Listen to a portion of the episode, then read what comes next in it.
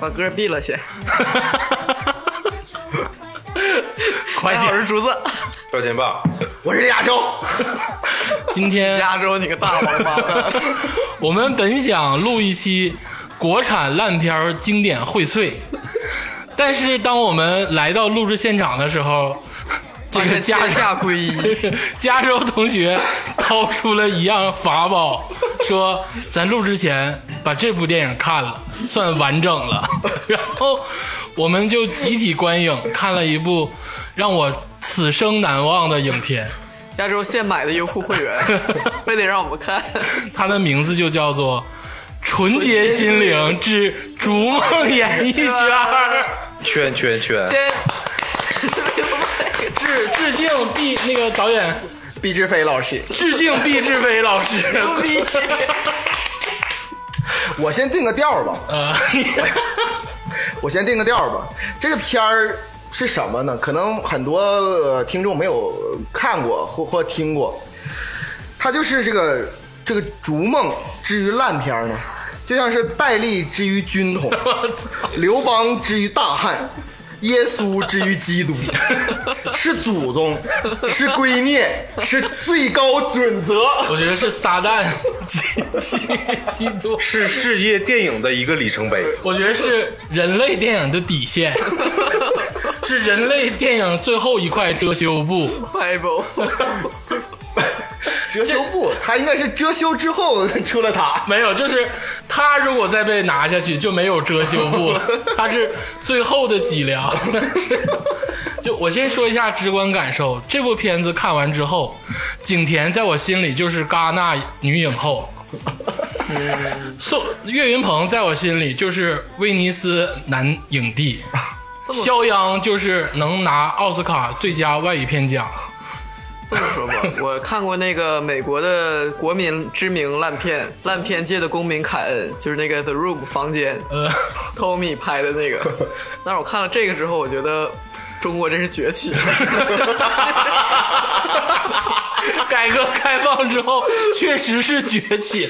The Room 灾难艺术家 就是遗忘了，真的我就遗忘了，我觉得完全覆盖了 被这部片就给我的震撼程度。我觉得这是中国猎奇电影的一个高峰，一个 new wave，新浪潮。哎，绝对开启章回式影片，然后每一个没有主线，十三条主线。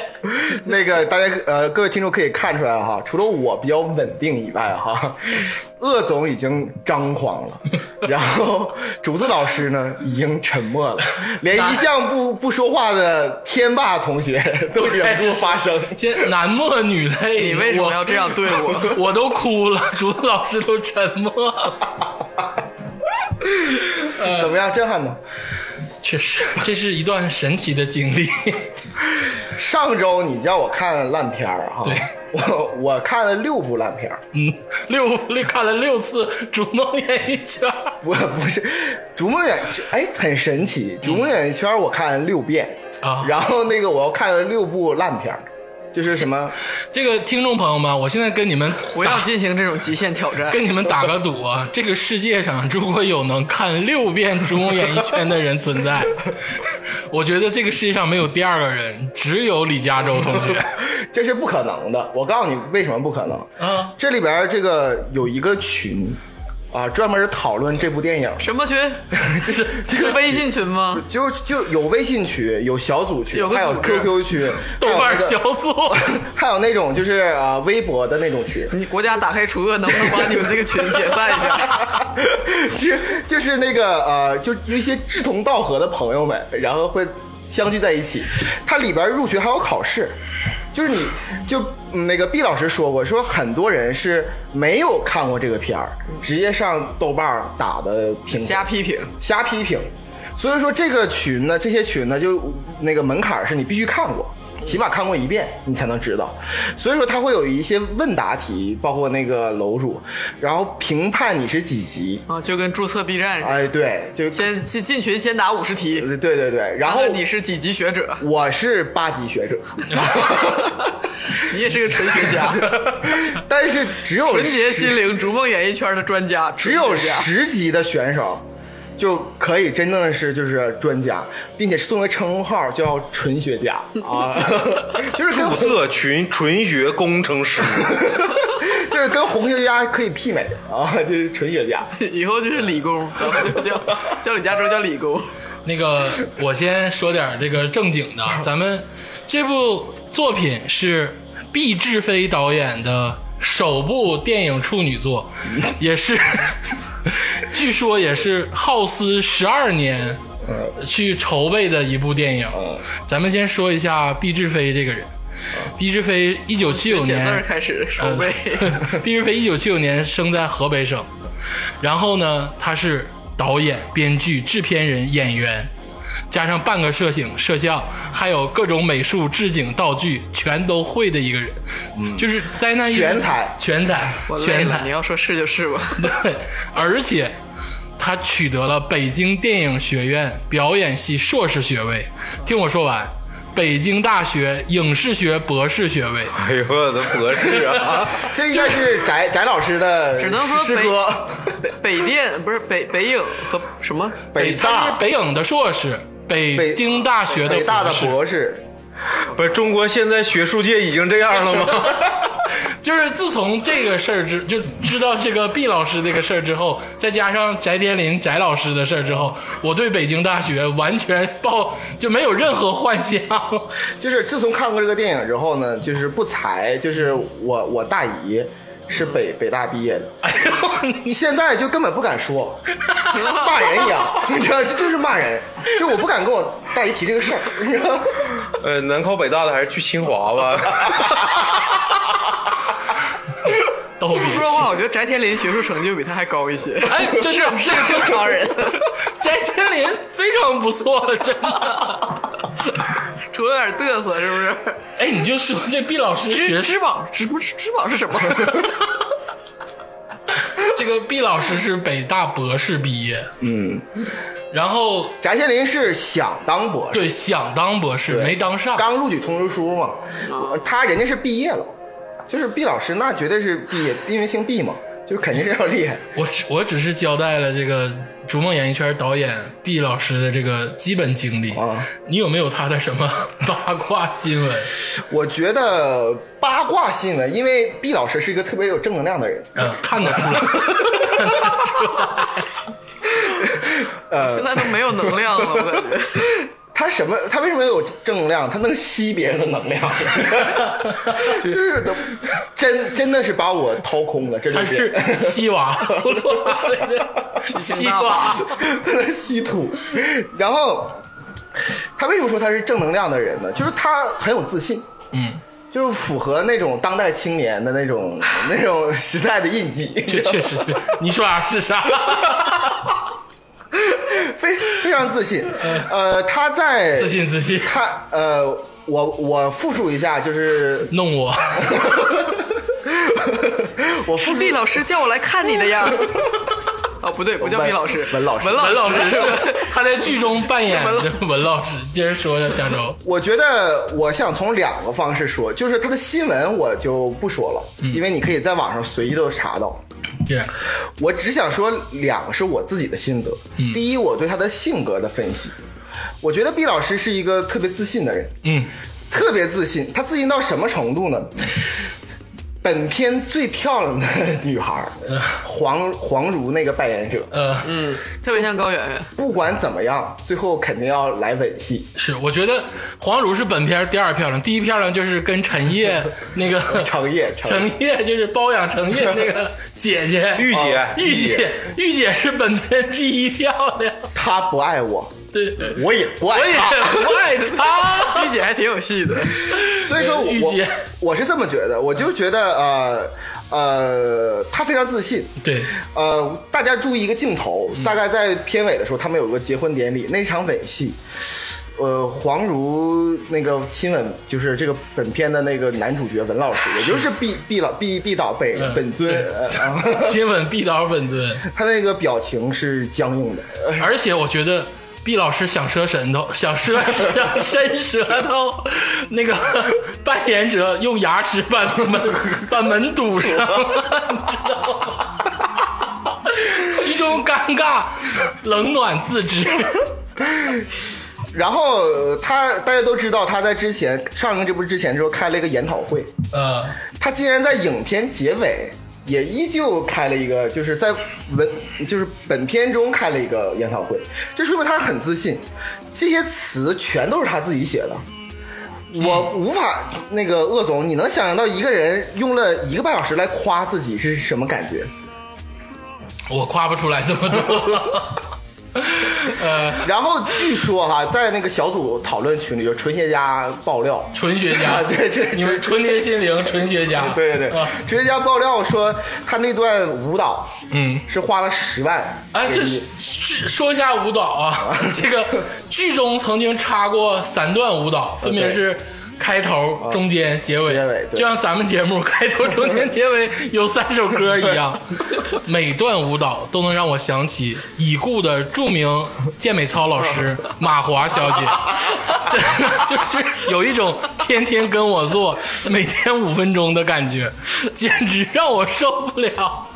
我我当时啊看完这部电影之后呢，从电影院出来，然后你就跳舞，我本来要开车回家，但是我实在是不敢开，就是没有办法开。你跳舞回家，那是 那是一年前的二月份，在东北的冷风。你在电影院看，对，在电影院看完出来之后，冷风瑟瑟的中，我准备走了一段，就是来缓解一下我这平复的我这个心情。路边有一有一群就是跳广场舞的大妈，我觉得那个广场舞大妈可以收收学费了，十万块钱每个人都没问题，就是特特特别的呃正能量，你知道吗？中间那场过场的舞蹈十万块钱拍的，这还有开头那个，开头那个舞蹈，所以说，我就想第二个说，我就想说影史方面怎么评价这个《逐梦演哎呀心灵》，这个高端的来了，就是必须得高端的说，嗯，就是这部电影呢，我很严肃的说，它定义了这个就不能说烂片儿，就是说电影这项艺术门类的最低最低的标准。啊，是，就是你所有的东西，我相信各位听众都听过很多很多就看过很多很多烂片儿，对，但只要你跟纯洁心灵一比，纯洁心灵之逐梦演艺圈。你的心情就纯洁了。我觉得火车进站、园丁浇水都比这个电影好看。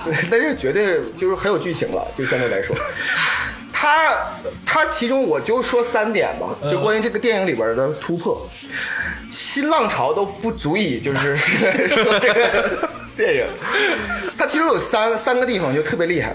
第一个地方是，大家如果现在买了优酷会员，你会看见，就是毕老师在那个原版的电影旁边又加了一个同样一模一样分钟的一个电影版，然后他来进行解说。他这个就是导演剪辑版，对，但是它还不是不同于一般的剪导演导演评论鬼。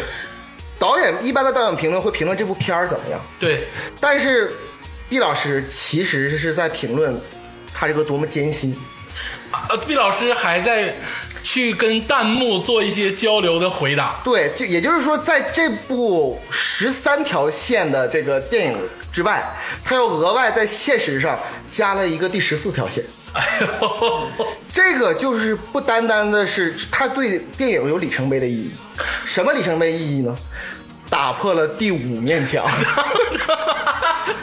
大家都看过《纸牌屋》，嗯对你那个先你先解释一下什么叫打破了第四面墙。大家都看过《纸牌屋》，那个你看的那个总统叫史派西吧，他演演员，他经常就是演演演，突然之间对镜头说这怎么怎么样，他对说他观众说话，对对对，跟观众说话，包括《我爱我家》里面，啊对对。什么的，我爱我家里银面魂嗯电都会有影都会说啊，我跟你们怎么样？这叫打破第四面墙。因为电影是由三面墙组成，一面墙是给观众，然后他打破了第四面墙跟这个观众，而。毕老师是打破了第五面墙，除了这个闭环的四面墙以外，第五面墙是你的心灵，你的底线。我觉得 毕老师是，我觉得他的第五面墙是跟观众的互动的一个延续，就是。一边一般的这个导演评论鬼都是，就像那个加州讲，都是这部电影就是我们拍这个的时候怎么想的，这个镜头怎么想的。他的这个导演评论鬼版是直接解答了所有弹幕骂他的疑问，这是一种互动之上的互动。最后他的结论是，所有骂我的都是学生党，学生太多了。这是这是他的对，这是他的结论啊。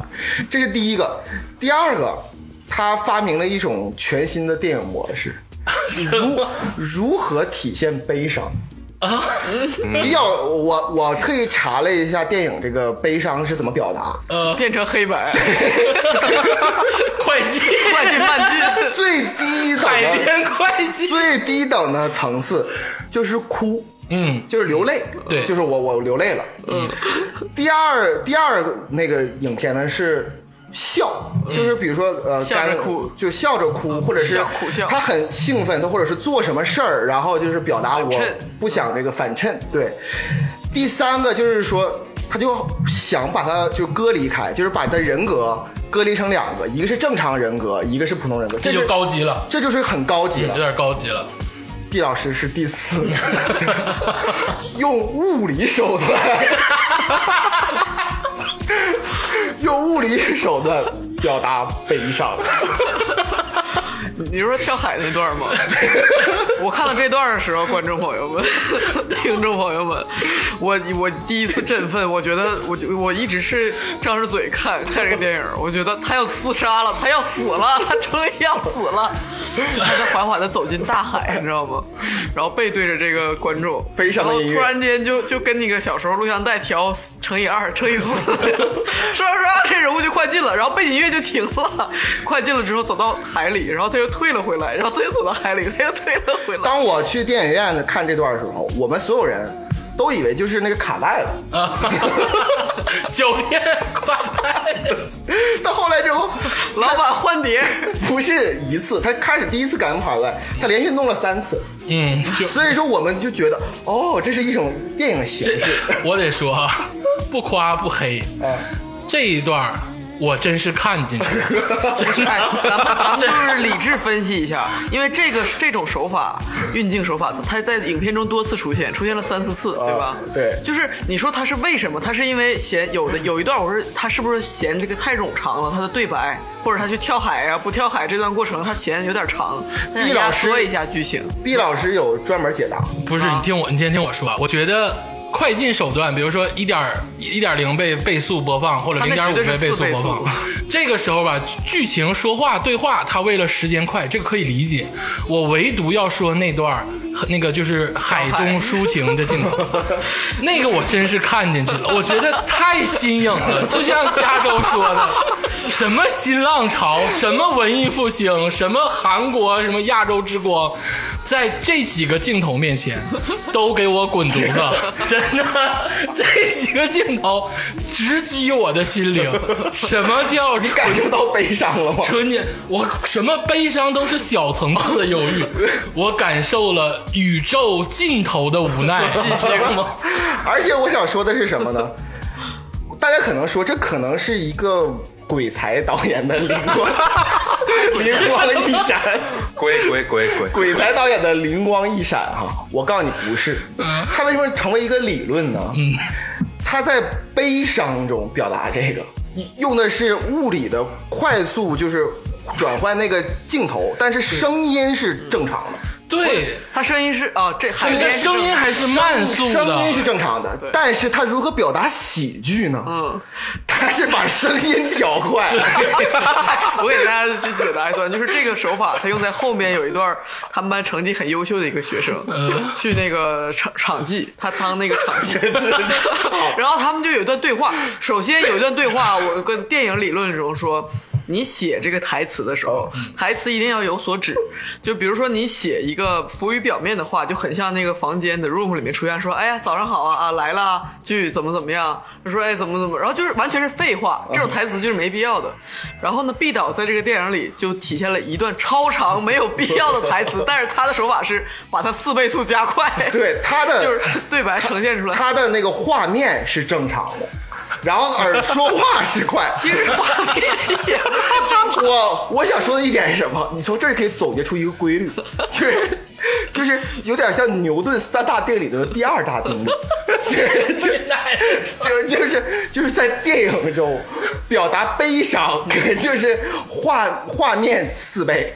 声音正常，表达高兴就是语音四倍画面正常。就是用这个不是，而且我想这样说，而且就接着说那个悲伤那一段啊，它不是说一直快进，它是时慢时快。对然后呢，仿佛抓住你的心。仿佛我说这小时候 录像带嘛，就是好像有个小孩在旁边摁一乘以二二 x 四 x，但然后又一 x，但是就像 就像嘉乐说，他的声音是一直匀速的。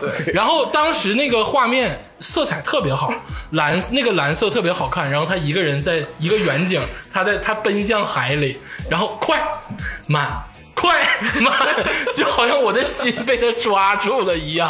然后呢，那你听到了大海的哭声说，他那个人声调快那个部分，在场记里，那个努力的学生在那儿搬搬一口缸，他去了三天，那口缸从 A 搬到 B，就是 B 搬到 A，这一段我还想说，这些徒劳的劳动。就这一段加上后来有一个叫铁心同学去北京看他对象，等会儿再讲那段，我先学一下这个语音。他搬搬搬搬搬，然后有一个那种就是剧组里边不知道谁说，一开始正常的速度说，哎呀，年轻人，你还是挺能吃苦的嘛。他说，嗯，是的。然后突然之间，你看着看着这个是对话当中没有任何切换场景，突然那个就变快了，说是是什么？同学呀、像你这样的年轻人已经不多了。继续来呀，我会给你更多的机会的。什么谢谢什么然后他又变慢。我没有想到一部有龙标上映的电影，在对白中能有这种音效。我看完之后呆若木鸡，而且我还得说这个，就是它这个三段重复式播放，是不是搬了三次缸？导演跟他说了三次话。千里送炮去北京三次。不是，，我就说那个搬缸也是三次。搬搬缸也剧组那三次次，对，特别像法国早期新浪潮文艺片刚开始的那个感觉，就是一个人交代交代一个人，他起床喝水，然后上班。然后又一天起床喝水上班，又一天起床喝水上班，太震撼了！深 深悟欧洲新浪潮文艺电影的精髓。而且我觉得他有要有可能致敬的是卓别林。我 有点那个意思。我提纲挈领的总结一下，就是纯学家已经总结好了。我大家记着刚才我说的第二定律吧，就是说呃画面和那声音的快慢，一个表达喜剧，一个表达悲剧。嗯，它有一个推论。关于这个定理的推论，就是说快慢绝对不能一直快一直慢，一定要跟着符合人体生物学的那个脉搏。它就是逆生物学。我们会，我都激动了。我们看完了会纯洁心灵。这个毕导演就整个完全是逆生物学、逆观影观影状态的一个操作。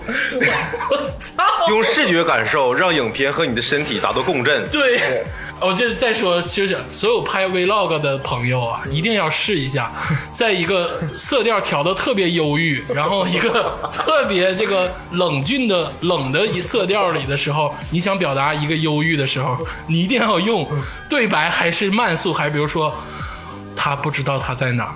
然后这个镜头还是慢速的，突然来一下再快速，再慢完再然后快再快再慢，然后语言还是要匀速，绝了！这个 vlog 第那个快手您说跟抖音，它还有一个点特别像那个 vlog 那个，就是它有大概七八个就是章回，就好像那个《武林外传》第一回什么什么的，但是它大家它是。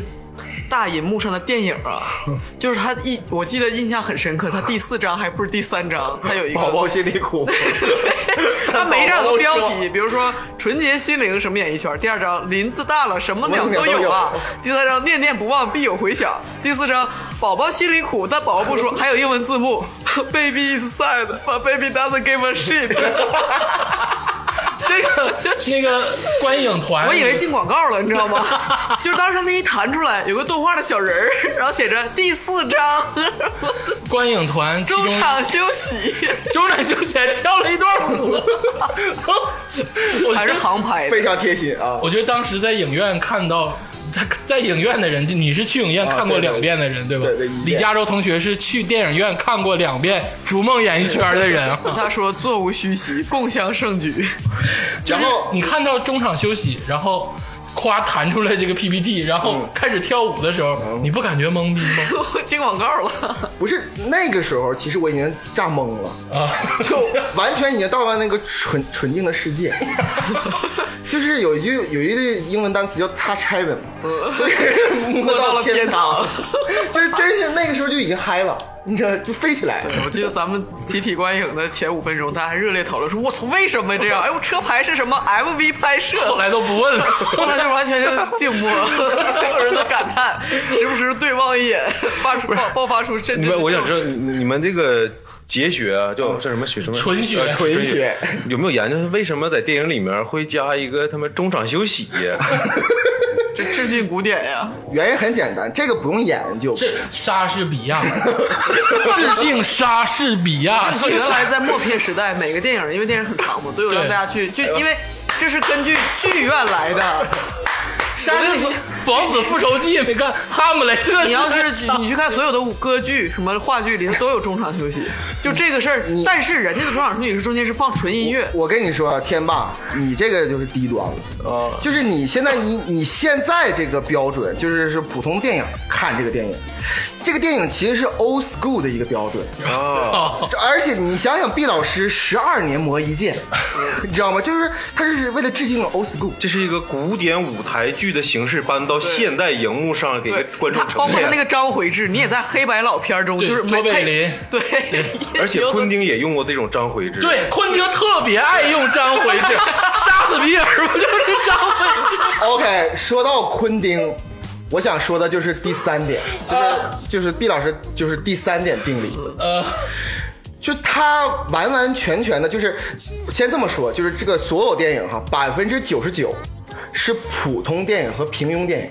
对，哪怕是好电影，也有可能是就是很好的电影，也是可能是普通电影。对，百分之一的电影，就像是那个低俗小说一样，嗯嗯，多线多线那个去叙事然后表演很张狂，对，然后就是一种特质，对，包括呃王家卫老师的电影，王家卫，对，他是他不是说通过某件事儿，然后来来说个事儿，而是整个电影来表达一种情感。对，黑泽明啊，王家卫啊，昆汀啊，就是或者是包括诺兰，很多这种电影，他们有这个才气，对他们可以用他们的这个特质去拍一些反规律的电影。但是这个电影是我得说，这个电影是真的好看。我我我李嘉洲在这 在这郑重用我的名字来发誓，毕老师就是这样的一个艺术家。哎，为什么这么说？他将会和昆汀、诺兰、黑泽明，我简单我简单的说一下低俗小说，一共有我如果没记错的话是有六条线。嗯，昆汀曾经在好莱坞在一次采访中，他说到说我做到了极致，对对对。电影六条线儿还不乱，嗯，极致。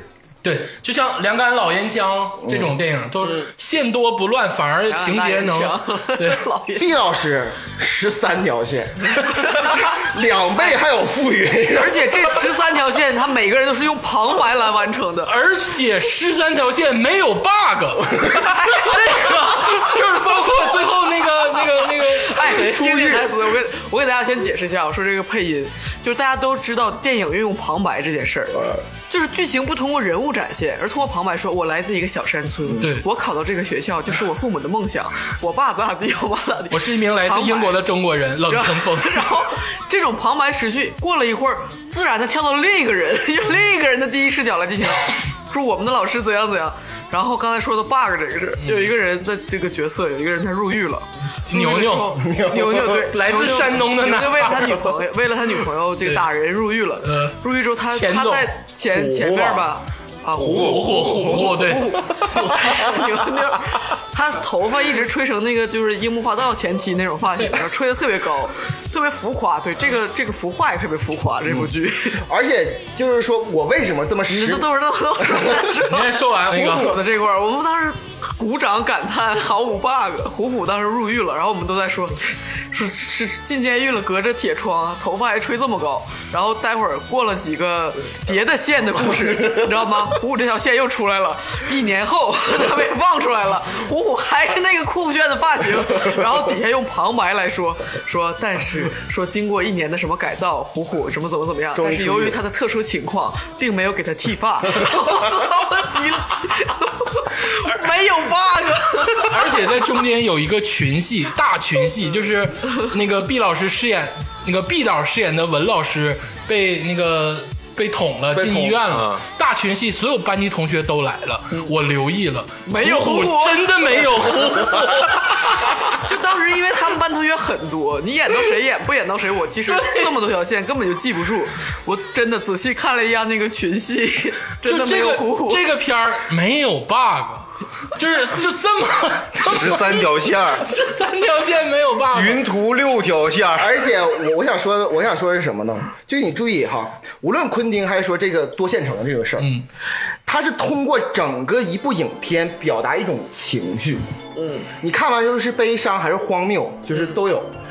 毕老师完美的做到了。对，毕老师的影视形，就是那个电影里边那个文老师，他的形象是什么？嗯，是教表演系的老师，对 完全不会教表演系的老师。他好像是个婊子的老师。完全不会他教表演系老师，他第一次的教表演，就是说找镜头感。嗯，我不知道大家大概是记得 记得记得特别深一开始。是那个老老鹰捉小鸡，后来是你们在发芽，春天那到了。对了。后面那个教表演，那个加州说的是最开始最开始。说最开始给他们镜拿个佳能五 D，然后拍他们。对，然后呢，最后就是在影片的高潮部分，嗯，文老师也就是这个毕导，嗯。他用自己的身体，自用自己的表情，在一场在一场追车戏当中，车站戏当中，充分的演充分的演绎了什么是表演。就是我，我从小到大肚子都不太好，嗯后来之后有一段时间我吃药，就是真的是放拉不出来屎，我大概五天之后那个表情，文老师帮了你 就是文老师的表情，就但是呃，文老师可以就是说不用吃药。不用，就是这，他就完全的不用体验，直接表达出那种荒谬感。他这段戏就是追车追逐戏，对镜头不断的切换，他那个那个路灯不断的退后，然后他也不看路面，就是咬牙切齿，一脸屎意。而且大家，我不知道你们注不注意到镜头感。普通的小就是说或者普常规的烂电影，会直接就是打这个文老师的镜头。嗯，但是这部片不是，这部片儿用了后视镜，用了后视镜这个这个镜头语言。打光也特别奇怪，好几个光源，感觉 借物抒情，用后视镜来体现文老师表情的尴尬。对而且他的表情真的入木三分，比木头还木，我觉得太木了。每一个狰狞，我觉得都是哎在我心上都刻了一道痕下来之后下车，把把这个车截停了，狂拽前车的车门，对，拽完前门拽后门，拽完后门前 拽前门，明明都打不开，拽了四五遍。后门自己开。了。然后还得说这几个演员，就是他拽车门救的那个女女演员，在剧中叫爱一爱一这个爱一女同学演戏的时候，我就怀疑她是，我不是说歧视盲人啊，但是艾依同学的演戏的方式就像在演一个盲人。他是这样，就是在早年间的一些古装片儿，比如《还珠格格》，紫薇跟尔康对话的时候，有点这个现象，就是尔康看着紫薇，但是紫薇没有看着尔康，看着尔康耳朵后面的一个地方。哎呦，你要这么说，这反而是一个致敬。哎呦，你 这么说，我就通了，致敬琼瑶。我就通了。他是致敬那种台湾七八十年代的那种对老的言情片儿，对，是不是？而且那个女演员也特别有一种熟悉感。像，眼睛水灵灵的就。她长得还挺好看，但是而且这个是个黎族姑娘吧？对，嗯，她在剧中演的可能就是一个盲人，她是盲人这条线是有迹可循的。你还记不记得最开始她讲这个人物这条线的时候，她是从大山里走出来的一个黎族黎族姑娘，对她考上了这一个电影学院。海亚，下一个海对，表演节在海坐落于海南，然后她当时从大山里走出来说，那个全村的那个各种就是穿着民族服装的姐妹，嗯。然后都给她送行什么的，然后她们就是跟一个舞台似的，你知道吧？前面是空的一个东西，然后后面是这些姐妹，她的姐妹围成一个有点弧形的一个半圈儿然后嗯。她背对着这些姐妹，面对着是前方说：“你们要保重呀，我就要去上学了，什么什么。”我就想说，他在跟谁说话？你的姐妹都在你的背后呀！不是你这个你就不懂了，你还得 还要强来一波？不是这个你就不懂了，这个就是第一定律，这个是第一定律有，公式啊，就是文老师是打破第五面墙。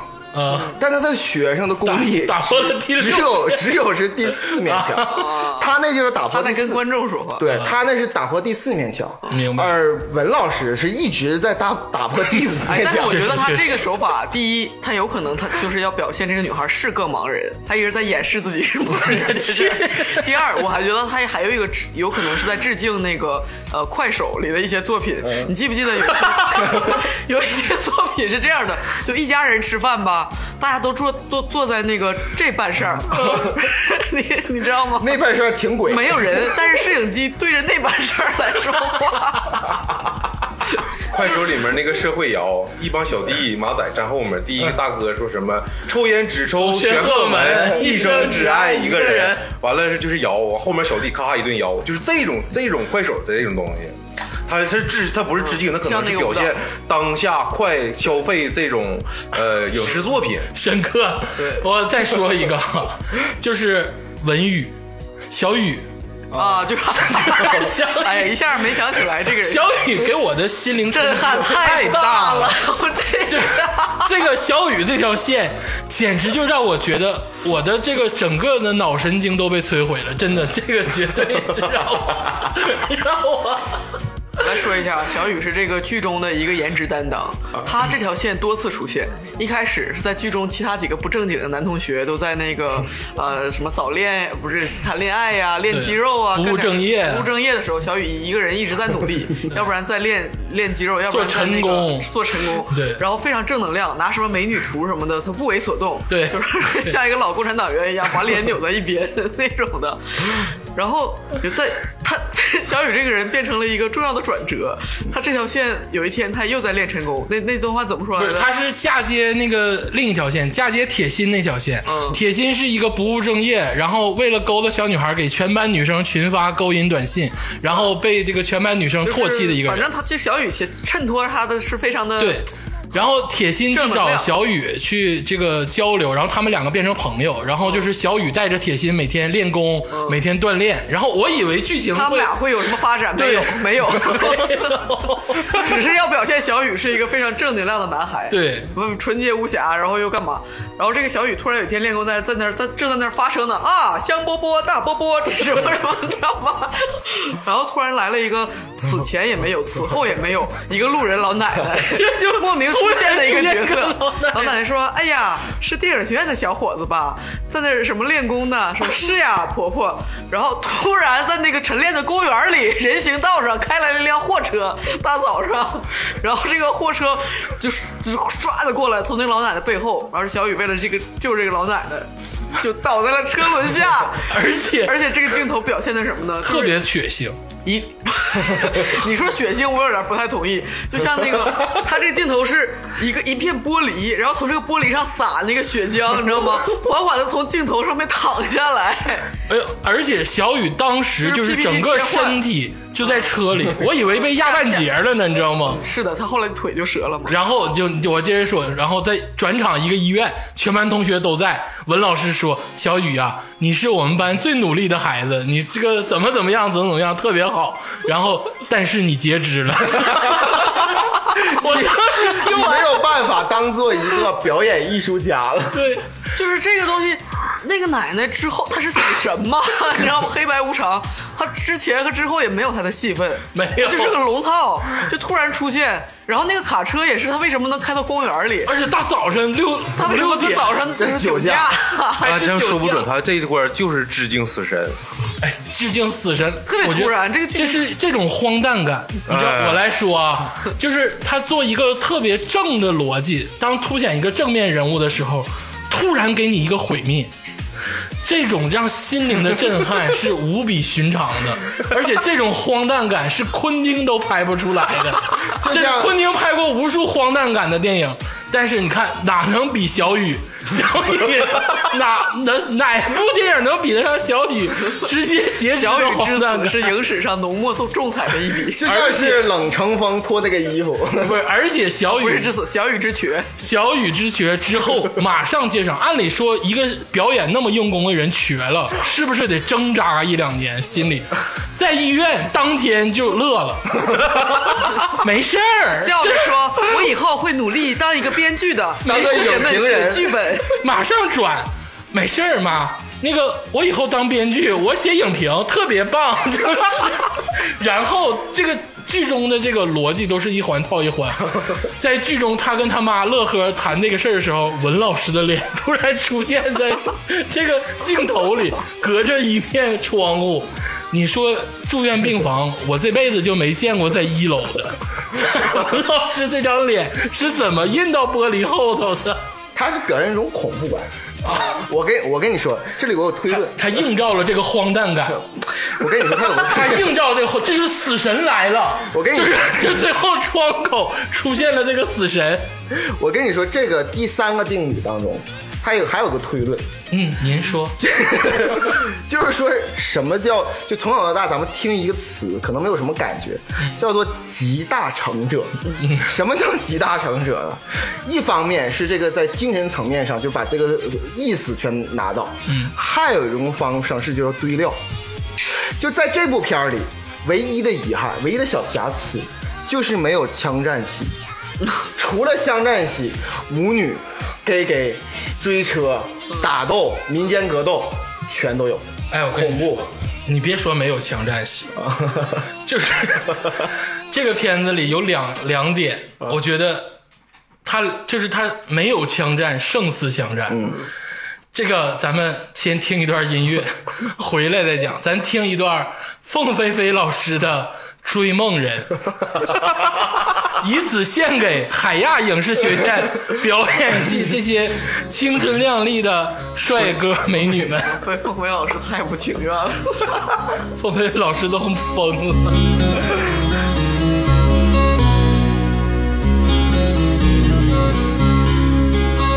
让青春吹动了你的长发，让它牵引你。不知不觉，这城市的历史已记取了你的笑容。红红心中，蓝蓝的天是个生命的开始。春雨不眠，隔夜的你曾空独眠的日子，让青春娇艳的花朵张开了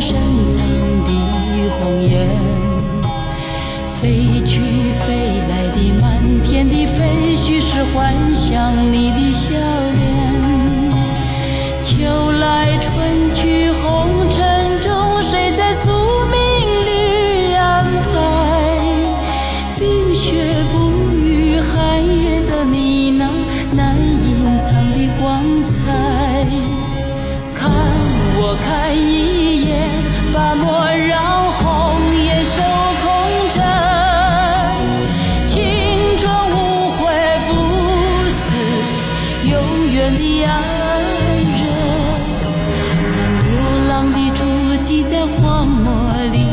下永久的回忆。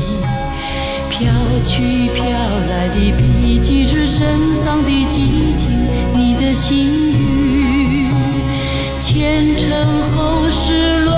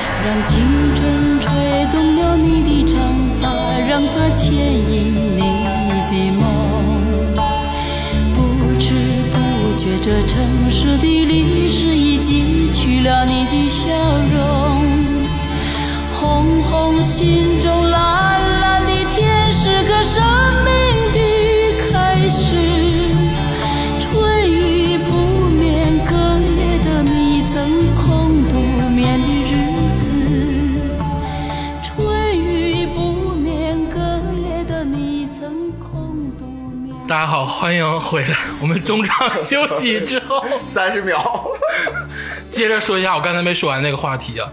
这部电影咱们中场休息就是制定古典舞台剧，啊，对，这部电影有两次，我觉得马上要掏枪了，结果就像加州说的，他打破了第五面墙，他他让我万万没想到，就是虎虎的女朋友被。钱总，这一会儿再说钱总的事儿啊，就是被钱总关到小旅馆里，钱总要要要强奸他。要玷污他的时候。掏，枪，要掏枪的时候，然后虎虎冲进来了，我就没想，第一没想到是钱总给他开门，对，你说你开什么门？就是你正要对这个女孩已经压在了身下，有人狂敲门，然后开门之后呢，钱总就开始骂他们。然后呢，虎虎表现的就是好像也有点害怕。然后钱总再从一个柜子里要掏东西，我以为要掏枪开始做威威吓了，结果掏出一沓钱来。然后当我以为他这个会把钱给虎虎，因为拍的有一点荒诞感嘛，虎虎把钱给了虎虎，虎虎走了。然后结果钱总把钱甩在地上，虎虎把钱总打了。对，就是整个电影的逻辑我都摸不透。我告诉你，你看你就弱了。我告诉你，这段逻辑是什么样？你你忘记看一个镜头，嗯，钱总是先把他踹倒在地，嗯。虎虎拿起烟灰缸打他的脑袋。哦，这中间有一段，生命危险了，这中间有一段是什么呢？是咔吧，就是有一段剪辑，就是像没剪好似的。完了之后就是呃，开始这个手是在这块儿，然后突然之间就被打了，就是没有就是剪辑，这根本不是没剪好。不是，你知道这是什么吗？嗯，这符合第二定律，声音正常，声音正常，画面快进，我觉得这代表一种悲伤。这是一种时光离子跳跃。这这种这种手法啊，我在诺兰的早期电影《穆赫兰道》里见过，就是你 你怎么笑成这样了？就是一个在急速的事件中的一个小的闪回，不是啊，这个是非常精确的电影技术。因为他们在拉扯，你知道吧？拉扯之间呢，他就是他首先这个女生的衣服他在撕，撕他就是很有张力。后来他就开门，我觉得嗯，而且那怎么就衣服开门了？衣服质量特别好。开门之后放进来就开始对话，他这对话之间，我觉得一对话就没有什么意义，就是你就是这目的是什么进来，然后他突然我感觉没有什么威胁，突然就砸了他，拿那烟灰缸，我就觉得人钱总又没有对你怎样，这是一块快进，对，然后之后我就觉得说，哇，那是突然我的心脏你知道吧，又突然提起来了。我觉得如果这升级了，这生命危险，那钱总必然也要进行生命般的反扑吧，就是就基于生命危险的反扑，所以咱们咱们才会都会觉得我靠，肯定要拿拿枪或者拿什么了。对，然后之后没想到他还一边说什么说着什么台词，说着狠话，对。就特别狠的话，他也不怕那个虎虎去补刀啥的。你舅子，拿拿出了一一点钱，然后我们又说，嗯，我们在狐疑之时，然后把这个钱递给他，我们又以为啊，难道说虎虎被腐蚀了？。对对，然后这这这时候又没想到他把钱撒向了天空，就是虎虎，我们都替虎虎说，我还没准还挺想接的呢。而且这个片儿太真实了，血淋淋的真实。大家都以为要掏枪的时候，结果掏出了钱，这告诉大家什么？在这个社会上，钱就是枪。资本就是最硬的一杆枪。连那个滴滴黑车司机的都，咱是收着点了啊，收着点了啊。鄂总，我问你一个问题吧，就是说你在这部电影当中，任何一分钟，嗯你能想象到下一分钟拍什么吗？想 想象，他这个冲突吧，太多太想象我轰炸式的冲突。我完全想象不到能下量密度一秒钟。太大了。冷成风准备要从良，结果他把自己衣服都脱了。大哥问他说不，大姐问他说你同不同意？他脸上布满了挣扎的表情。第二幕就是在床上醒来。这这个是什么？曾经你别你说的那个我觉得节奏很快啊，特别好呀。是那个程烨被那个对那个什么姐来的，他叫玉姐玉姐御姐被玉姐包养，这段得细说。那个就是这是什么？就早早年间，周星驰曾经接受采访，很多人问周星驰说，这个电影怎么样，就是才能就是让观众喜欢呢？周星驰想了半天，他说，凭我的感觉来说，就是峰回路转。让观众无法知道你下一步想。这部片儿每一分钟都做到了。都做到做到了，做到了。而且给我最惊讶的就是他的转场，真的是世界电影史上巨牛逼转场。昆汀才六条，不是，就说他这个转场，就说他跟这个大姐叫玉姐，姐前脚是在一个 KTV 包房，两个人在唠这个事儿，对，后脚就是已经咳完了，他俩在被窝里开始唠嗑，而且是一瞬间，对。正常电影镜头可能用一个黑幕，对，或者一个摇摇镜头摇过来，或者一个渐弱，起码怎么样？有一个进旅也有馆的也有是这样剪接的，但是他让人意想不到，因为前一段是什么呢？是这个他一脸说我不愿意。挣扎，挣扎，然后玉姐一直在那个说循说循善诱。对，说那个你看啊，我老公不爱我，我老公不爱我，然后马上说我也不爱他我也不爱他。然后说我能怎么怎么样，然后这个男主角就一直在挣扎，然后我们观众所有人都为他捏着一把汗，说答应呀，答应呀，你这还别扭啥呀？他比你喜欢的女孩漂亮多了，又我又给你三十干万，啥不答应啊？结果真答应了对，我们都以为电影要表现的是他不不答应，因为他之前的表演完全是扑他不会答应，结果马上一秒都不到，在一个白色的床单上，俩人那种就 已经已经像两把勺子一样抱在一起，咳，而且是早晨，已经磕完了。事后。对，然后然后结果第一句台词，要说这个反差，第一句台词是程烨的对话，他对这个御姐说：“我不会变成了坏人吗？”对，你通过这儿，我想聊一个，就是关于这个话题。嗯，说了这么半天，你们还记得这个片儿的那个片名是什么吗？纯洁心。纯洁心灵。我我觉得这个片儿特别扣题，因为 因为他首先说了演艺圈里的各种现象。啊，首先说了演艺圈各种现象，且不管这个现象真假，真假对，但是呢，他为什么表现出纯洁？我说几段台词哈，我不因为身为一个八级学者，我不需要看手机。啊，我就说几个台词。前面那个御姐那个我就不说了，呃，接下来说冷成风，看如何表现他的纯洁心灵。冷成风绝对是剧中一个特别的存在。特别存在，呃，一个英国的女孩，大家好，我是一位来自英国的中国女孩。中国女孩。呃，死活不在英国学表演，非得要回国，还不去北影上戏，就要去海亚影学院。对，就像你说的，你在这儿跟我介绍的，说这个还得说毕导的这个剪接牛死了。刚说完，跟他这个养父说：“我不在，我一定要到中国学表演，在英国有那么好的表演学校，不学。”然后接着马上一段就是冷成风陪老板喝酒，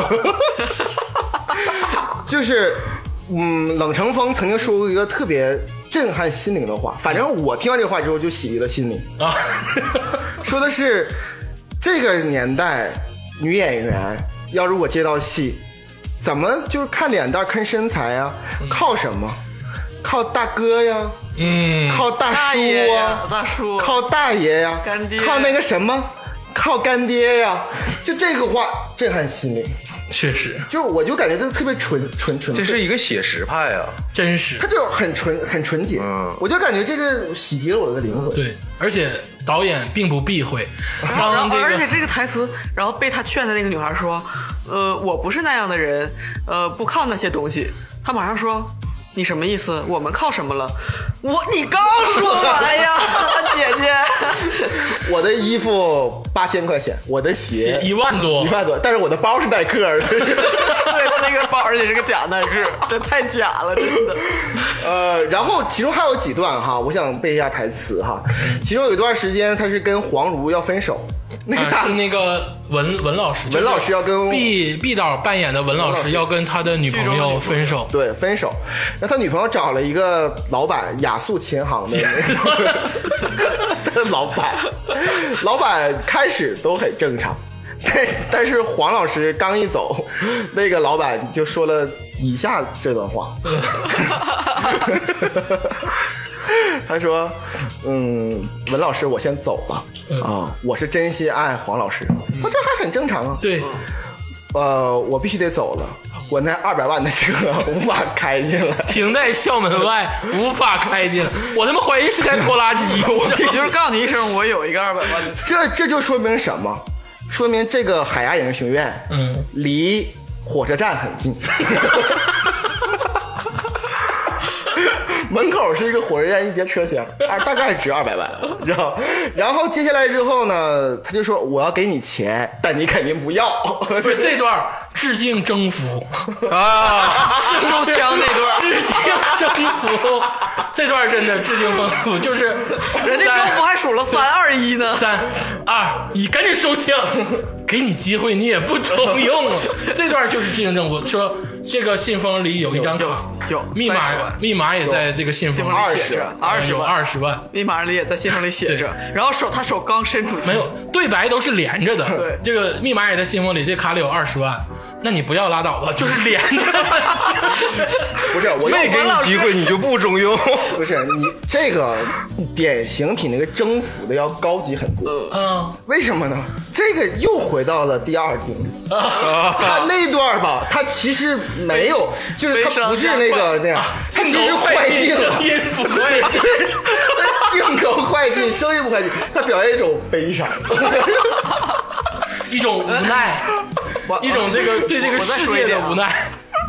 这个琴行老板是剧中出现的很多很多老总之中，这个食物链最底端的一个老总。对。还有一个众多老总中食物链最顶端的老总，钱总，钱总。你会发现这么一点哈，这个这里边这里边一共有三次关于潜的镜头，就是潜规则。老那个老板要就是拽女孩出去开房，嗯。除了这个琴行老板是真心要啊，跟秦昊老板不是哈。哈，秦昊老板不是，呃，而且人黄蓉也不是演员，对对对。演员呢，人是什么小提琴的什么老师，对对对对，然后他那个有三段这个戏，但这三段戏最后想潜那个人永远没潜上，对，永远是把那个女孩带给了一个神秘的一个神秘前老总。钱总，就是这段戏我们怎么发现呢？就是第一一第一次陪酒的时候说，怎么着今天就光喝酒啊？这仨我带走谁呀、什么的，就开始互相扇嘴巴子什么的，就是这种情况。我们就说啊，这是两个老板，然后他们这段戏就没了。过了一段时间又出现了一个这样的，在一个圆桌吃饭，说啊，今天只要什么什么钱什么总满意，我们就绝对能办成这个事儿。于总啊，总然后这段时间又没谴责潜规则成，又被文老师解救了。然后这段戏三段是赵总，后来有一段又什么选角导演，又说这次他们带到了那个，就就是反正是其中有两次，有一次是钱总没没成功，于总把姑娘带给钱总我，就跟你说吧，这个就是明确交就交代了这个事情的产业链儿，就是那个韩国刚出那个事儿，你叫啥来着？李胜利就是我们李胜利，你听我说啊，这个产业链儿就是什么于总啊、王总啊、张总啊，都是商界拉皮条的，都是过客。都是商界拉皮条。他们说要带走这个女孩，自己就能投资，其实他们不能。他们最后都是给钱总送给，钱他们在 他们在中间挣一波返点，不是，就是说白了，你钱总你这么讲，观众就是听众朋友们可可能会觉得剧情就这么演的，其实不是，这是我们分析的。对，这是我们剧情演的是为什么呢？第一次是钱总带着女孩在跟那个文文文老师追车，他从车上被拽下来。我们看啊，一个挺魁梧的一个穿着一个那个 T 恤的一个老总说开着车也不咋地啊。后来过了很多很多很多剧情，已经忘了这个事儿了。好几个老总轮番出现。后来有一次在宾馆里要扑倒那个女生的时候，我们惊讶的发现又是那个 开车的人，说钱总又是你。原来每次送到最后都是送到你床上。而且这个交代了一个不能被说的事实，就是在一个地域里要拍电影，海南。只会有一个老板。在海南拍电影，必须是钱总。我跟你就这么说吧，海南这一片儿，制片人这一片儿，就是电影分两个，制片人和导演。嗯，制片人这一边就是钱总，导演导演这边儿就是牛导，就是牛导。就这个就是双轨拍门。我跟你说，所有女孩都过不去这个两驾坎儿马车，啊，当然了啊，就毁人，就是把你从一个正常的一个人毁成这样，那还得看文老师。所以说这是三驾马车，就是输送、呃运转和发放啊。文老师，窗窗外的凝视，小雨，我觉得小雨说那段话都是故意的，怕文老师进去再整死他。简直就是暗示了人民对三驾马车、三大靠山的这个翻越过的向往，确实是，对生活的控诉。所以说这个片儿聊到这儿啊，基本精髓哈、就是我们说了一二、啊，还有很多细节和精髓我们没有说。对我想说的是什么呢？就是说，呃，其实这部这部片儿就是定这个主题之前，鄂总其实跟我们分配任务，看什么烂片儿。我就想问一下，就鄂总，你这一周看什么别的烂片了吗？哎，我看了很多，我曾经以为啊，嗯在我心目中，嗯景田宇宙啊已经是我心目中最大的黑洞了。景田宇宙包括战国、清河南高、长城太平洋长城二太平环太平洋二，就是整个景田拍了真的好多烂片儿而且但凡有他在，绝对不好看。我跟你说说战国啊，战国这部电影都有谁？孙红雷、吴镇宇、于站长。嗯，然后客串的演员包括什么郭德纲啊，呃，很多牛的客串演员。那你要还这么说，《极限挑战》大电影还有 那不是那两个类型，就说战国这个片儿，包括摄影、置景、美术，都特别棒，就毁在了三点：一个是景甜，一个是导演，一个是编剧。但是当我今觉得景天甜没有那么大能量，主要还是导演。没有景甜的能量很大，鄂总，我想问你个，还问你个事儿。嗯，今天你看完《逐梦演艺圈》之后，你再回想《战国》，你觉得那部片儿怎么样？景甜就是戛纳影后。战国战国就是要送到二零一九年奥斯卡外语片要去参展，真的就特别好，哎呦，那演技都绝了，是战战国神片儿真的，那个《环太平洋二》太牛了，清河高中青春偶像万岁，就包括《小时代》一二三四，太棒了，真的。你采访采访我，采访采访我。那个，那我采访采访偏棒。我这我整个过去一周啊，烂片儿，我钻研的课题是，呃，喜剧恐怖片儿。什么叫喜剧恐怖片儿啊？就是因为咱们建国之后不可以不可以成精嘛，妖怪不可以成精。这个我就钻研一下咱们国产这这两年的这个恐怖片儿。嗯哼，但是结果呢，我发现它是个喜剧片儿。然后我举个例子啊，呃，我看的钻研的是一个《京城八十一号》啊，那条电影里面才两条线，嗯然后讲的故事是啥呢？是，呃，男女主角不孕不育，夫妻生活不和谐，感情破裂。结果在一个老楼里被沼气治好了，沼气。被沼气治好了。从此就是他们他们俩这个沼气说是可以置换啊，但是我百度不是嗯不可以置换。嗯，他俩在医院治好这个病之后呢，就怀孕了。嗯啊，夫妻生活也好了。嗯啊，就是我不细说这个电影啊，难道他比逐梦演艺圈还烂？不，肯定没有。呃，完我攻克的其他的这个喜剧恐怖片呢是贞子系列，贞子大战伽椰子，贞子大战笔仙，贞子大战碟仙，碟仙大战笔仙，都没有今天我们讲这个电影震撼，震撼。万人喜，就是我想攻克的主题是喜剧恐怖片，嗯，但是说喜剧，没有他强，嗯，恐怖片也没有也没有他强，小雨那一条线就完爆所有中国恐怖片。我来揭秘一个事儿吧。嗯，我一直在说纯学家有九级、十级之分，对吧？你知道九级如何晋升到十级成为纯学家？如何晋级？不知道，就是九级是抠细节，细节比我这八级还要牛逼很多。但九级怎么抠到十级呢？你们这个组织真的是…… 就是逐梦演艺圈儿，它有什么社会意义？哎呦，就是如果你能研究出社会意义，你们赶紧成立纯成立纯洁心灵党支部吧！纯学家，我跟你说，比较公认的几个就是它有社会意义。我想说的是什么呢？就像我最在开头说的是，就是它就是规定了这个烂片的底线。嗯嗯。就是你当你看了这个片儿之后，嗯。然后你就明白了，就是这个片儿可以烂到什么程度。对，就是他所有的片儿跟他一起一对比，所有片儿都有闪光点。对，所有的片儿都会有长处。而且他他他就是中国演圈厉害到什么程度？就是可以就是每一方面，无论摄影什么，只要跟电影有关的相关的任何一个事儿，包括宣发，哎呀，你们看过他海报吗？只要跟他有关，都能做到大概在极致。大概在九五年、九六年左右，你知道吧？那种挂历，我觉得《渴望》的海报都比他好。挺渴望。我跟你说，零二年左右用 Word 做的网吧的那种招贴画，他，我我我只讲述一个真实的真实的场景，就是关于这周的。这周我根据鄂总的要求，然后去看了六部烂片儿嗯就包括什么天气预报、大闹天竺，嗯然后这些烂片儿我我真的看不下去。嗯，我看，比如说天气预报或者是极限挑战啥的，我看了二十分钟，我真看不下去。他看的是《极限挑战》电影版。电影版，然后比如大闹天宫我看了二十分钟看不下去，怎么办？我拿起我的手机 iPad，我看了那个十分钟的纯洁心灵。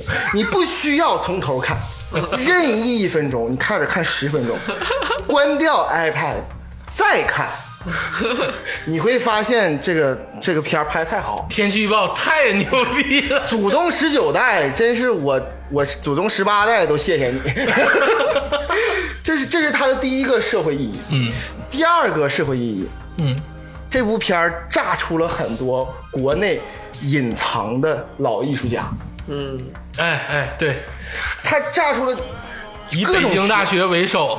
各种学者。嗯，这部片儿在没放映之前，大家都看过那个新闻。嗯，没放映之前之后，他进行了点映，各种背书。这种点映非常点，知道吗？他不是点所有人，他是只点他认识的人。也就是说，在影片最后那个场景，嗯，进行了点映。他们还发发表了座谈会，其中一个呃所有老师每人说话三分钟，说我关于这部片多么多么好。嗯，其中有一位老师他的说的话，我觉得震撼心灵。你说，您说，您说，他说了一句话说，这部片儿已经达到了金鸡百花奖的级别。哎呦，完全可以，国内最高奖项。完全可以冲击戛纳。冲击戛纳，对，在纯学家他给我们发了一个小海报，就是里边有个截图，不知道真假哈，嗯。但是是关于《新京报》的。嗯，我们知道《新京报》的言语一向犀利，对对，《新京报》其中有一段《新京报》采访毕老师，说跟毕老师说说你如何评价这部电影？毕老师就说我这个电影我我觉得可以冲击戛纳，因为毕只老师自己说的，因为对毕老师自己说，因因为只有法国人啊才能理解看得懂我的电影。对这种这种电影，国内可能这种市场还没有理解。确实确实确实这个时候，确实确实这个时候就是为什么我说《新京报》坏。这个单整整条新闻不一定是真的。大标题：逐梦演艺圈冲击戛纳。新京报就问他说：“你为什么不冲击柏林电影 柏林电影节？”毕老师的回答是说：“德国人的电影太过于严肃，嗯，就是他们可能无法 get 到他这种这种这种飘渺的这种这种感。，也就只有我们才能 get 到他的点。所以说，这个是又炸出了一一批人。紧接着，我们又炸出了一批人，就一批的电影从业人员和就包括了那个影评写影评的。你们现在看到的可能是看到了一些就是说毒舌的影评，或者是什么毒刺儿啊那些著名的影评人说这个片儿烂。对，但是如果你们看一看截图，目前全删了哈。嗯，就在这个片儿刚出第一天的时候，其实有无数公众号在说这个片儿特别的好。我知道这个片儿是很奇妙，我记得有很多那个导演、知名演员什么的推荐这个片。他片后那个感谢那个幕上面就是感谢，对，鸣谢谁谁谁谁谁谁，其中我看了，我扫了一眼啊，包括顾长卫、蒋雯丽、明导演。黄渤、呃、宁浩、宁浩，对对对，我看见宁浩发微博，宁浩经常他不怎么经常发微博。我真的没想到，我觉得是我们整个电影电影圈烂了吗？烂到根儿了，是这样吗？我开始第一反应可能是烂到根儿，后来我觉得不是，因为这些导演都要学 都要学习三大定律，都跟咱们一样，你他妈真当真了？就太牛逼成为了一部邪典不是，。这个是所有这个参与进来的人对中国电影产业的一种控诉，用自己的行为艺术一种控诉。一种反向的这个你们都去看看，这玩意儿也叫电影。这我们夸他，让你们看，告诉你们这种电影能上映。对宁浩顶多是打破了四点五面。他最近开嗯播出那个《疯狂外星人》，嗯，开始他遛猴，后来猴遛人，嗯，他是其实有隐喻的，打破了四点五面，包括让子弹飞，包括降玩电影，顶多是四点五面，但他永远打破了不了第五面，嗯，就是他们顶多是 touch heaven。毕老师是 stay heaven，就永远是在。对 Over the heaven，，I always heaven，就是 the Tears in Heaven，呃，最后说一下啊，这部电影啊，就刚才咱说到宣发，这部电影在宣发上，我觉得也是有一个特殊的手段。嗯，而且这个手段是前无古人后无来者，很多人想学 还学不像。打官司宣发。对，这 人家这个官司打的牛逼，来回告。呃，毕导演，我粗浅的统计了一下，他应该告了四个公众号的，就是那个，嗯。就所有人，三家好像是就是什么报纸的、嗯。那个公司，然后告了豆瓣儿。豆豆瓣儿豆瓣儿豆瓣儿可能是他最最出名的。对为什么最出名呢？因为他不但告了豆瓣儿，同时他还写了一封信，说嗯致国家广电总局一封信，嗯然后说豆瓣儿就是一个导演十二年的心血被豆瓣儿一天就毁了，就这样。但是他这个他告没告不好说，但是豆瓣儿反告他是肯定的，啊，就是反告他说他诋毁他，就是这个是一个大众行为。因为豆瓣儿啊，作为 从从一个文青网站豆，瓣评分好于百分之零的剧情片，好于百分之零的喜剧片。豆瓣这个网站从一个文青网站变成一个，我觉得我觉得豆瓣现在就是一个专业的电影网站，嗯，就是包括小组啊、同城活动啊，都已经按晒赌淡去晒赌晒赌，北京吃喝玩乐还有啊。北京市还有，但是我俄组俄组不像以前那么火了。俄组在微博上上也很火呀，对不对？嗯，就是说豆瓣现在影评这一块还是全国首要地位的。对，所以我想说的是什么呢？就是我刚才说，它还有社会价值，嗯，它一下炸出了中国司法体制的进步。哎呦我，牛逼牛逼！为什么？你你从这些细枝末节当中，他能他能就是上映，然后并且他还能宣发，那么多老艺术家给它站台，说明他肯定是就走官方那一派的。这传统印象，那大家这么一打，反正扯皮呗。完之后，那个判决可能就是更能青天必倒嘛，可能就打压下豆瓣嘛。但是你知道朝阳区法院是怎么判决的吗？嗯，二零一八年八月二十二号上午，朝阳法院开庭审理，被告被被告那个豆瓣儿那个表示呢，就是影评是用户行为，嗯，并且当庭的裁决呢说，原告就是就是就是必倒必倒，不能因影评低和未达到预期就认为侵犯名誉权。啊，说明这个官司豆瓣是赢了的。没有，你听我说，这个官司呢，后来之后我又特意去那个网站，就是就嗯中国有个公示的，就是所有裁决书，任何的裁决书，裁决书公示网站，对，就是叫裁决公示网站，嗯。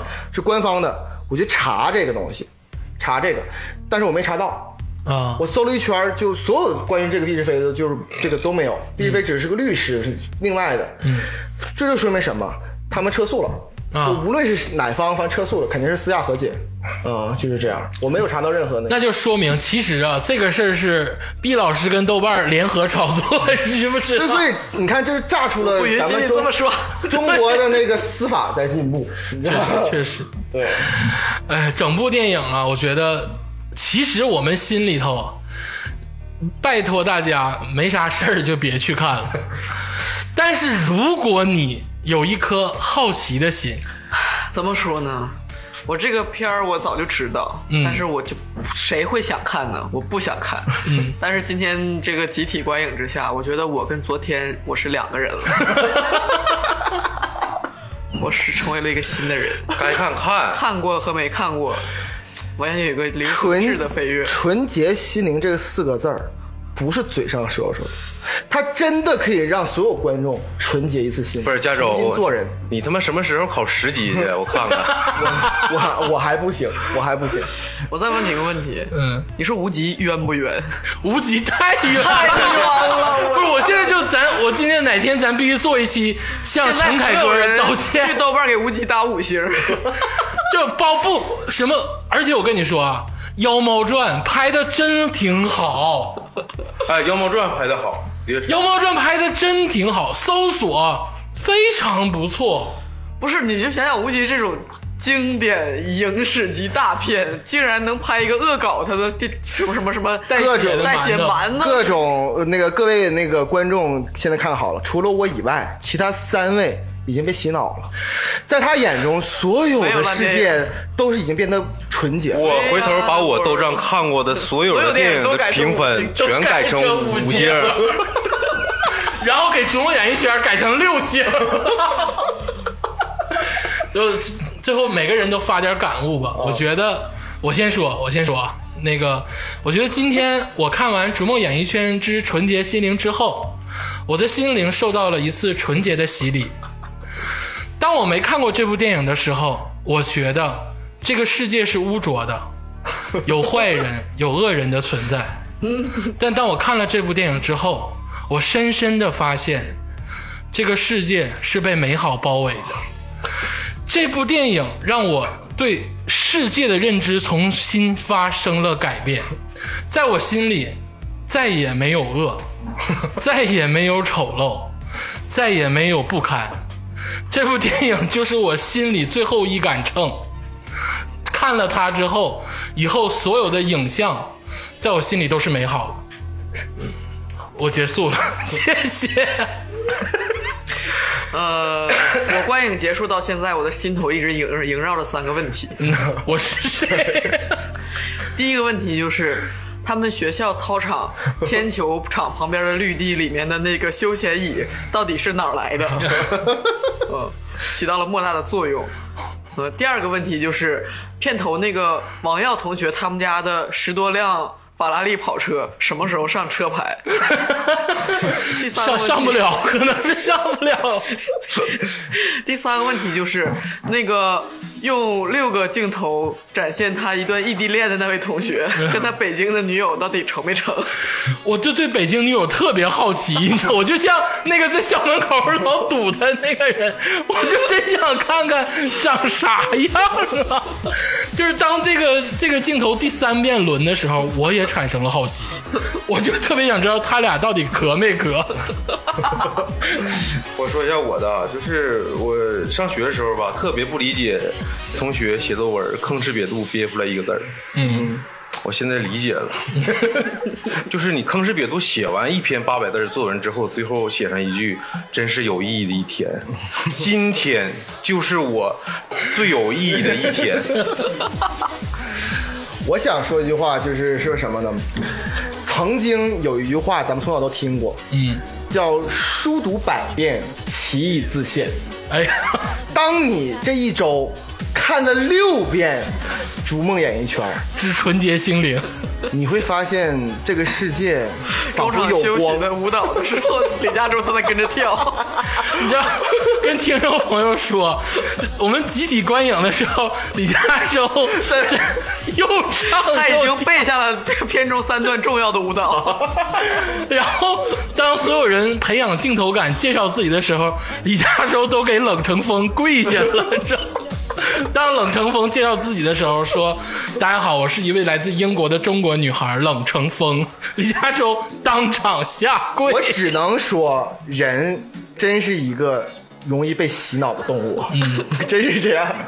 我觉得最后我想再说说这个毕导演，毕志飞导演。还没完吗？我想最后再说说毕志飞导演。嗯、我觉得毕志飞导演并不是一个传统意义上拍烂片的人，他怎么说呢？我可以这么说是一个？洗钱的人。我觉得这部电影绝对洗不了钱，因为它太出名了。你看刚才咱们唠了都提到多什么多多少电影啊？对，从默片时代的张节制，到法国新浪潮的镜头语言，到昆汀的特制艺术，然后接接着是好莱坞恐怖片式的这个闪回，加上新电影的剪接手法，，B 导演全部运用了。然后我接着说 B 导演，我觉得 B 导演是一个可爱的人。嗯退回来说，我觉得他是个可爱的人，就能这么认真的拍一部烂片，这个人很可爱。就话题要扣到，嗯、上上上届的上届的奥斯卡最佳编剧，灾难艺术家。嗯，我觉得我们如果怀着一颗开朗积极的心去接着说这个话题的话，毕导演就是中国版的灾难艺术家。是毕导演除了导演以外，他其实还是医生。啊？对，还是医生。他成功的掏空了我，偷走了你的心，他是个小偷。他把我掏空了。确实，他是一个小偷，他把我常年积累下来对美的一个种种限制跟追求全部掏空了。他起码把你，还是一湾湖水。对他起码把你们所有人，他起码把你们所有人的那个对于烂片的怨怨恨，就其他烂片的怨恨，一次性倾泻出来，一次性的洗涤干净了，对，再也没有。纯洁了你的心灵。他就像个园丁，他就是洗涤我心灵的最后一个人，不会再有任何人了。呃，最后的最后啊，我觉得还是推荐大家去看看这部电影。嗯、所谓观天下奇葩，则不乱当矣。哎呦，就是一定要看一看这部电影，会刷新您对于不能说中国了，我觉得是对世界影视宇宙宇宙宇宙自从出现电影这门艺术以来，对对整个的一个三观。当就是我最诚恳的一句话，就是当你看完《纯净心灵之逐梦演艺圈》之后，你的心里不会再有烂电影，真这是真的。真的。真的。就是有一天咱们跟三体三体人互通的时候，第一部给他们传过去的片子必须是这个片子。那《三体》直接爆了，三体爆炸，他他那个飞船的方向肯定是反方向，赶快逃离！四点五亿光年太他妈近了，这个。水滴质子当场爆炸。好了好了，欢迎大家收听《花花局爱人》，我们《花花局爱人》在 网易云音乐、喜马拉雅、荔枝、蜻蜓、呃 QQ 音乐都有上传，然后也欢迎大家关注我们的微博，谢谢大家，谢谢大家，再见！一定要看这部电影，这部电影是优酷会员专享，大家为了这部电影可以充一个月的会员，看一看哦。物超所值。物超所值，谢谢大家。Every